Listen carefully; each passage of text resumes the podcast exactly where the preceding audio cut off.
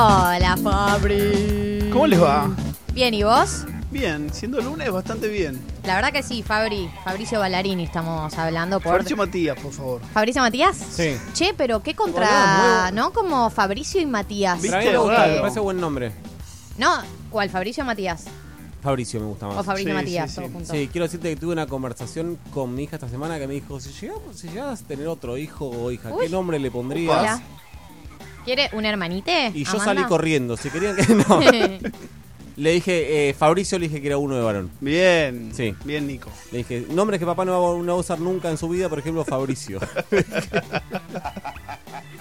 Fabri... Voy a hablar de un tema que Eso. es extremadamente polémico. eh, extremadamente polémico. Uy. Incitado quizás por el doctor Marini. Porque yo le dije, yo este tema no lo tocaría. Y me dijo, vamos por ese tema. Ajá, Pero se lo tiré. Es lo que mide. Es lo que mide. Eh, sé que eh, mucha gente en estos momentos va a decir está todo bien porque no dijo nada. Pero en cinco minutos puede decir es un pelotudo lo que está diciendo. Así que me la voy a jugar y tengo un montón de Bienvenido a mi vida, Fabri. Esto-. Yo si todos los días así tampoco hago tanto preámbulo, boludo. Contá, dale. Voy a hablar mal de la homeopatía, pero mal a un nivel eh, científico. Y ¿sí? claro, porque O sea, la discusión Con argumentos. en ese ámbito En ámbitos científicos. Sé que muchas personas consumen homeopatía, que la defienden a muerte. eh, así que voy a abrir el debate contando de dónde viene, en qué situación estamos y en qué situaciones no, uno no debería tomarla eh, nunca. ¿sí?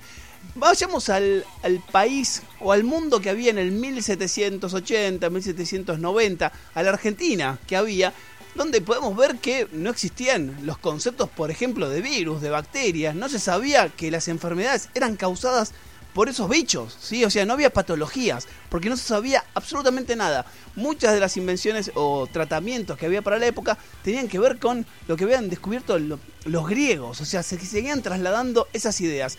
Se conocía el Es microscopio. espectacular porque esto contás hace 200 años, no hace 1000. Nada. O sea, Hace nada. Fue hace bastante poco, por eso pensemos en el virreinato. O sea, teníamos un bagaje casi nulo de esas enfermedades. De hecho, voy a contar una cosa. El tipo que descubre el microscopio en 1600, 1700, lo primero que mete en el microscopio, eh, le mando un saludo a Carva que contó esta historia y eh, soy fanático de esta historia, mete su esperma, ¿sí? Ah. Tenés el microscopio, ¿qué vas a hacer? Lo que dice Carva. También era lo que tenía a mano por ahí. Lo- No, no, porque si, no, no, no, no. Y si lo tenía a mano es un sucio de mierda. Mete. Qué hermoso chiste sin querer, ¿no? a ver qué onda, a ver qué onda. Eh, lo tenés ahí, tenés el microscopio, sos el único que tiene un microscopio, como dice Carva. Bueno, hay que. Literalmente lo tenía a mano. Lo probó. Lo veía. Era como de repente era café fallo todo. Y el chabón Perdón, ve. perdón, perdón. El chabón ve el espermatozoide y no entiende nada. Y dibuja, escuchen esto, una pelotita con un humanito agarrado de los brazos, así como agarrándose en posición fetal. Y dice, el espermatozoide debe ser esto. Debe haber un humanito muy chiquitito que está dentro. Esa idea, que hoy es soncísima. O sea, Claro. sabemos que Sí, no es que sí. va a alimentarse ahí. Esa No. idea vivió 200 años. O sea, por lo cual... un mini humano. No, no, no. El mini humanito. Durante 200 años, las personas, o sea, la ciencia creyó que en un espermatozoide estaba Un la- una persona. muy chiquitito. O sea, que no se requería el óvulo, por ejemplo. No, no, que el, el cuerpo de la mujer lo único que le daba era alimento para que crezca. Pero ese humanito ya estaba. Vos tenías. Es buenísimo. Bueno, Bueno. es un poco la idea de los antiabortos, ¿no? Bueno, hay muchas La del ideas, mini pero bebé. en esa época, con esos datos eh, científicos, una persona empieza a postular una idea que hasta hoy sigue muy viva y es raro que siga tan presente. Lo que postulaba Hahnemann, el tipo que inventa esto en ese El que se contexto. investigó, investigó su espermatozoide. No, no, Su el- esperma. no, El eh, pajero de Hahnemann. sí. no, el que inventó el, el espermatozoide era el tipo que descubrió el microscopio. Ah. Hahnemann, mucho más adelante, en esas condiciones, donde no sabíamos que había bicho, donde el espermatozoide, o sea, el microscopio era bastante pedorro y no sabía que existía la bacteria, o sea, no existía nada y menos las patologías que un virus te puede matar. Por lo cual, en ese contexto, lo que dice es, bueno, yo estudié en algún momento que había determinados compuestos que te hacen muy mal. Por ejemplo, una corteza de un árbol, la quinina, en altas concentraciones te da fiebre. O sea, si tomás mucho de esa corteza de árbol, te da fiebre. Entonces hace una suposición y dice, bueno, si mucho, muy concentrado te da fiebre, ¿qué pasa si le bajo la concentración? Lo hago muy diluido. ¿Curará? Y él postula que lo similar cura a lo similar. O sea, haciendo una dilución de lo que te hace mal. Por ejemplo, si hay algo que te da diarrea, ¿sí? O sea, un compuesto que te da diarrea. Bueno, si yo lo diluyo mucho, mucho, mucho, mucho, mucho, me cura de la diarrea. ¿Es real? Si, por ejemplo, no. Yo como... Solo, solo le importó lo de la diarrea. Era como. No, Por porque, si, no, porque si no, en lugar de comerme 5 cucharadas de dulce de leche por día, me como un- una y voy viendo a ver qué pasa. Yo, yo como este mate, está muy lavado, por ahí funciona. yo investigando. ¿Real? Me gustó que mm, eh, te basas en ninguna evidencia científica para decir solamente real. Por ejemplo, el café. El café te levanta, te despierta. Bueno, Sí. si lo haces muy, muy, muy, muy, muy, muy de lo de lo, te da sueño. O sea, ese es el concepto básico. ¿Cuál es la dilución? Y este es el punto fundamental, ¿sí? ¿Cuál es la dilución que hace que esto tenga efecto? La dilución es muy zarpada, es muy diluido, pero muy diluido es millones y millones de veces. Para que se den una idea, lo que dice este tipo es que de este compuesto madre, imagínense que tengo un mililitro, ¿sí? una gotita muy chiquitita Sí. de eh, este compuesto que me hace efecto, yo lo tengo que diluir, lo tengo que mezclar con 99 gotitas de agua, ¿sí? Ok. Ahí tengo una dilución. Después de esas 100 gotitas de agua, tomo una y lo diluyo en otras 100 de agua. Sí. Y después de eso, eso 50 veces. Para te- Muy diluido. muy diluido. Para que se den una idea, un efecto, el efecto activo de estos compuestos es como tener un- una gotita, un mililitro de agua en un volumen de 130 sistemas solares. Ah, ok, muy diluido. Muy diluido. Esto es real. 131 millones de años luz. O sea, la dilución es enorme, enorme. No encontrarías el compuesto activo. Sería Creo todo que en mi agua. oí hablar de algo más parecido a un placebo que. Es placebo. Además, por otro lado, el mate que vos tenés tiene un montón de compuestos con diluciones mayores que te harían muchísimos efectos. Claro. Esa es la única base sólida que existe. O sea, no Ah. hay ninguna otra indicación, no hay ningún otro experimento, no hay eh, comprobaciones. Ahora que vimos con cualquier eh, fármaco que te dicen, bueno, mostrame que el efecto placebo no hace nada y que el fármaco tiene... Bueno, acá no sucede, No. no existe, No no hay co- comprobación de absolutamente nada. ¿Estuvieron sometidos bajo este tipo de sistema de comprobación científica o tampoco No. lo, lo intentan? No lo intentan y no lo estuvieron sometidos bajo ningún bajo ningún paradigma. No, no hay, no hay ni lógica, o sea, no hay ni lógica en, en- en la concepción de la idea, ni tiene asidero lo experimental, ¿sí? O sea, no, no hay que un experimento que diga así funciona. Ahora, eh, uno entiende que eh, la homeopatía no cura. sí, Pero hay Bah, gente no a la sabemos. que. para un montón de gente la homeopatía cura. Bueno, pero hay gente a la que incluso sabiendo esto, incluso hay médicos que te mandan al homeópata.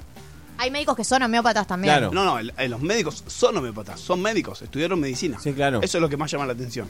Lo alejado que está la medicina en algunos casos de la teoría científica. Está bien, pero, pero que- quiero ir a esto. Eh, incluso a sabiendas de que no cura, eh, dicen que permite hacer alguna cosa más tolerable, o sea, transitar la enfermedad de una manera más tolerante. Sí, porque los homeópatas también son personas muy inteligentes, que no te van a medicar para un cáncer esto, porque obviamente es mucho, mucho, mucho muy peligroso. O sea, tendrías muchas evidencias en contra de esta persona. Entonces te dicen que es tratamientos para acompañar, ¿sí? Te, te hago una pregunta, Fabri. Si, eh, pongámonos, odio esta expresión, en abogado del diablo, pero ¿desde dónde lo podrías entender el fenómeno de la homeopatía?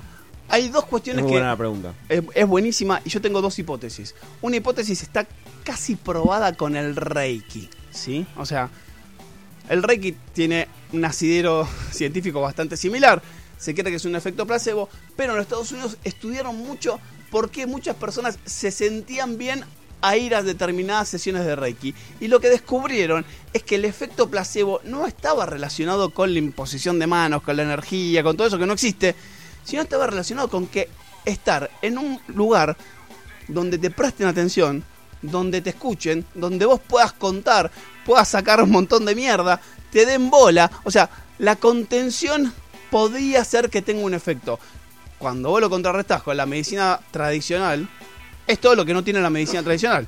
Turno corto, te atienden dos minutos, no te explica absolutamente No. nada. Y está mal pensar. Tomalo y nada más. Perdón, sí, Nico. No, si está mal pensar que eh, esa eh, atención, esa dedicación, ese espacio cuidado tiene que ver con eh, la salud mental y que la salud mental tenga un efecto en, las- en la salud física, si es que existe tal diferencia. Podría ser que eh, está bastante estudiado que, por ejemplo, el estrés modifica de alguna determinada manera, no sé, el sistema inmune. ¿sí? Claro. Uno se puede enfermar más en situaciones de estrés. Lo que no tiene que ver, y hay que desterrarlo, es que el estrés no te enferma de cáncer. ¿sí?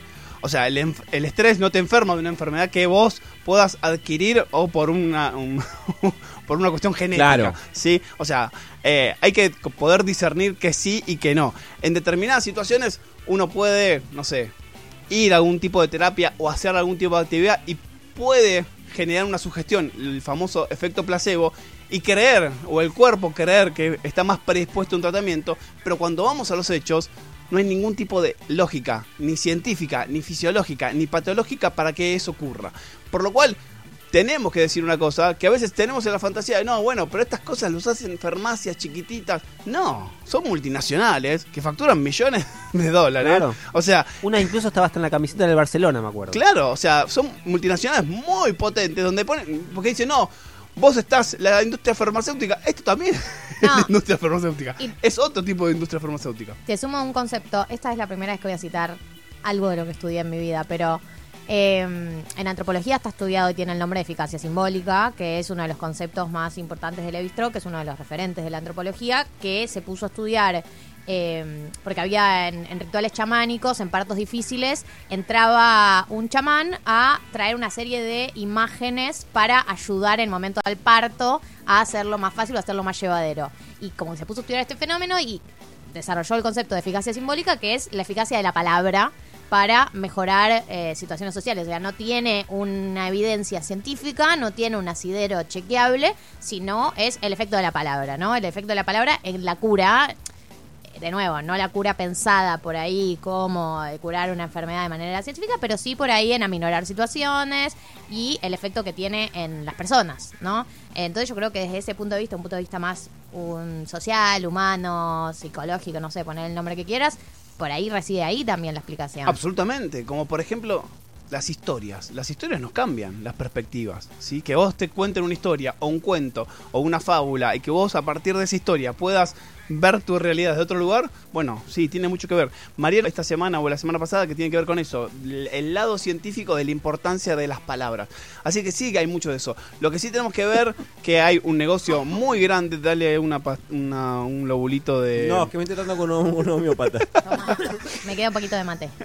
Bueno, hay un negocio por detrás y bueno, las pseudociencias en algunos puntos pueden ser muy naif, te pueden hacer nada, pero en algunos eh, tipos de situaciones, algunos tratamientos, eh, a veces muchas personas están en tratamientos tradicionales y los modifican y cambian por hacer otro tipo de tratamientos que no lo hagan en esas Que circunstancias. complementen de O última. sea, de última, bueno, aunque no funcione, que sirva como un complemento para ayudarte, pero no reemplaces terapias tradicionales, chequeadas, efectivas, con un montón de papers por detrás, por este tipo de terapias, porque eh, es muy, muy arriesgado. Se sabe, está estudiado muchísimo que las personas que confían y dejan eh, las terapias tradicionales y se abocan a las pseudociencias terminan con una peor salud, por lo cual, digo, eh, básense en esas evidencias. Y de, de otra manera, no gasten plata. Si sabes que no hace nada, usa la palabra.